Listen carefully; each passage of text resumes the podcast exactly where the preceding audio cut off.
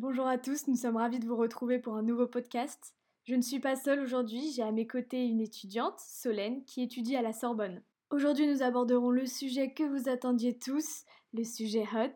Suspense, allez, on est parti, jingle.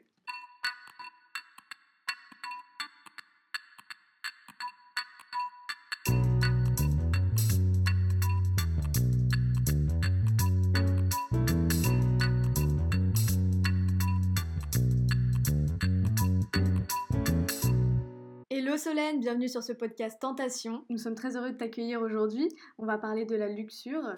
Bonjour. Donc toi Solène, comment est-ce que tu définirais la luxure?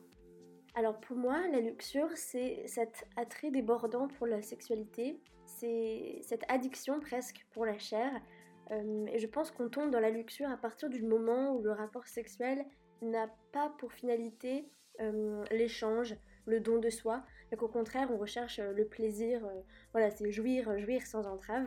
Et, lorsque la sexualité devient euh, trop omniprésente dans nos vies, là je pense qu'on peut aussi parler de, luxure. Oui, tout à fait. Si on revient vraiment à l'origine du mot euh, en latin, lux c'est laisser voir la lumière, luxus l'excès, la débauche et luxuria l'exubérance. Donc vraiment on arrive à la luxure qui est euh, décrit comme la faiblesse de la chair et qui est d'ailleurs un euh, des sept euh, péchés capitaux.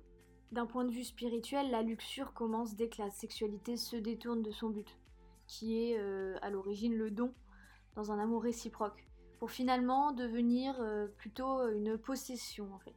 Et selon toi, Solène, comment tu penses qu'elle se manifeste dans la société actuelle? Est-ce qu'elle est omniprésente? Est-ce que justement elle est appréhendée de façon différente par rapport à avant? La luxure, elle se manifeste en fait bah, dans les comportements des, des hommes et des femmes, euh, comportements qui sont largement influencés par les médias eux-mêmes, par les réseaux sociaux, par les plateformes digitales, par la pornographie aussi, euh, qui joue un rôle euh, éminemment important dedans, euh, et puis par toute la société, euh, même celle de consommation. Ouais.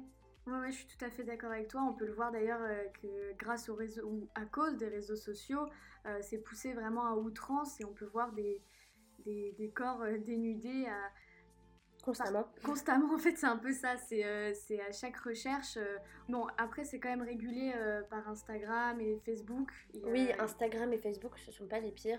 Il y a carrément des applications qui sont dédiées à ça, justement, à ce qu'on peut appeler la pornographie, ou du moins, pardon, la, la prostitution moderne. C'était peut-être un lapsus révélateur, je sais pas, mais par exemple, si on prend l'exemple de OnlyFans, cette application qui permet de se mettre en scène de manière quand même assez subjective, assez, euh, assez sexualisée, euh, et de poster des photos et puis de, gagner de l'argent euh, dessus. Je me permets de nuancer un petit peu ton propos en ce qui concerne OnlyFans, qui n'est pas dédié de base à la pornographie ou à la prostitution moderne. C'était simplement un service en ligne d'hébergement de contenu, de photos ou de vidéos. Et, et les créateurs de contenu pouvaient gagner de l'argent grâce à ça. Donc voilà, si on veut vraiment parler d'une plateforme qui est dédiée à la prostitution moderne, c'est Pornhub qui est un site web de streaming vidéo pornographique. Tous ces biais répondent quand même à une demande de la population. On peut le voir vraiment sur les photos Instagram, euh, les photos dénudées, qui euh, fonctionnent beaucoup mieux, qui, euh, qui récoltent beaucoup plus de likes que des photos de paysages par exemple ou des personnes totalement habillées. La société en joue d'ailleurs énormément et à notre époque on entretient avec la luxure un rapport vraiment ambigu, ne sachant jamais à quel sein se vouer, c'est le cas de le dire, entre promotion effrénée et condamnation puritaine. Je parle de notre époque, mais la luxure a toujours été un sujet de société. Comme disait l'historien Paul Venn, euh, par exemple, le monde romain est contracté et puritain. On n'y fait l'amour que la nuit, dans l'obscurité, pudibonderie oblige. Ou alors, même dans l'Antiquité grecque, la luxure était incarnée par euh, les centaures, ces créatures étranges, mi-hommes, mi-chevaux, qui, euh, qui concrétisent justement euh, cette part animale inavouable euh, de l'homme. Je ne sais pas si vous connaissez l'amour des centaures de Rubens, qui représente deux couples de centaures, pour vous montrer un peu l'ambiance érotique de cette scène. L'homme, le regard cupide et inquiet, attaque sauvagement le sein de la femme, dont la pose lascive et les joues roses font penser que la seule chose qui l'intéresse sur Terre est de jouir sans entrave. Voilà encore un exemple qui illustre que la luxure était présente dans la société depuis bien longtemps, à travers l'art, la littérature. Cela me fait penser aux liaisons dangereuses de Chaderlot de Laclos. Vous le connaissez? Il a été publié un petit peu plus tard, au XVIIIe siècle, en 1782. Cela illustre la luxure plutôt dans le sens euh, d'hypocrite, de mensonge à l'autre, de mensonge à soi-même. Ça nous fait penser à cette scène mythique où Valmont écrit une lettre à la Sainte Madame de Tourvel, où il essaye de la séduire en prenant appui sur les fesses nues de l'une de ses maîtresses.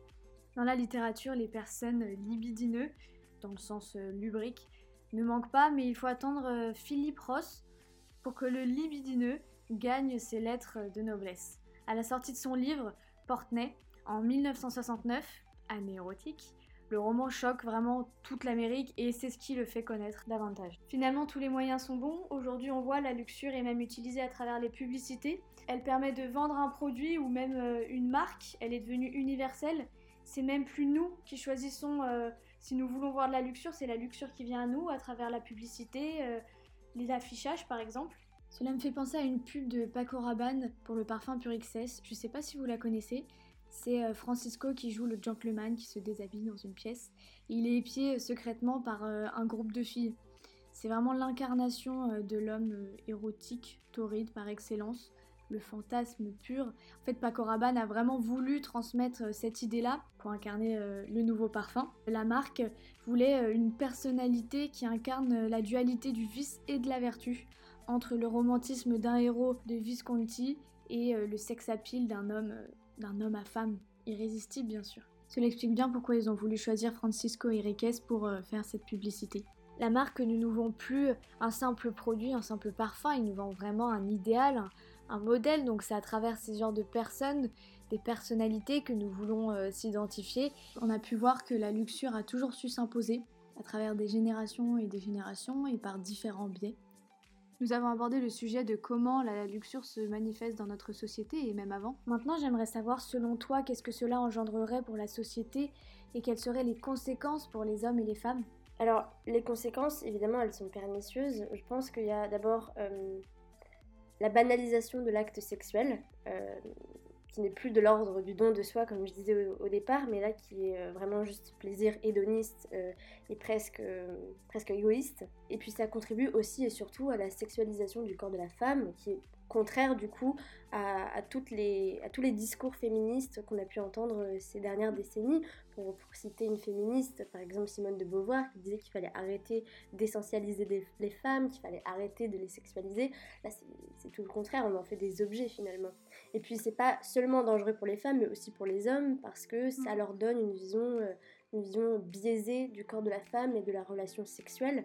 Non, on fait pas l'amour euh, comme dans les vidéos pornographiques, par exemple. Et ça, je pense que les jeunes d'aujourd'hui euh, le, le, comprennent pas forcément, en fait. Et puis c'est compliqué aussi pour eux, parce que quand on baigne dans un environnement qui ne prône que ça, au bout d'un moment, forcément, on ne voit que ça, mmh. finalement. Donc toi, en tant que femme, tu penses que la sexualisation du corps de la femme a paradoxalement été une libération pour la femme, une façon forte de s'exprimer sur les sujets tabous, par exemple. Mais pousser à outrance a engendré l'effet inverse finalement. Et aujourd'hui il y a un manque de repères de la part des femmes et une ambiguïté dans leur objectif de se montrer dénudées et sexualisées. En tout cas c'était vraiment passionnant de discuter avec toi, je te remercie d'être venu ici et euh, c'est un sujet qui est vaste et qui suscite le débat donc il y aurait encore tant de choses à dire mais ça sera pour une prochaine fois, vous inquiétez pas, on va en parler dans d'autres épisodes. En attendant, n'hésitez pas à réagir, donner votre avis, poser des questions sur notre page YouTube ou Instagram. Nous serons ravis d'y répondre et euh, à bientôt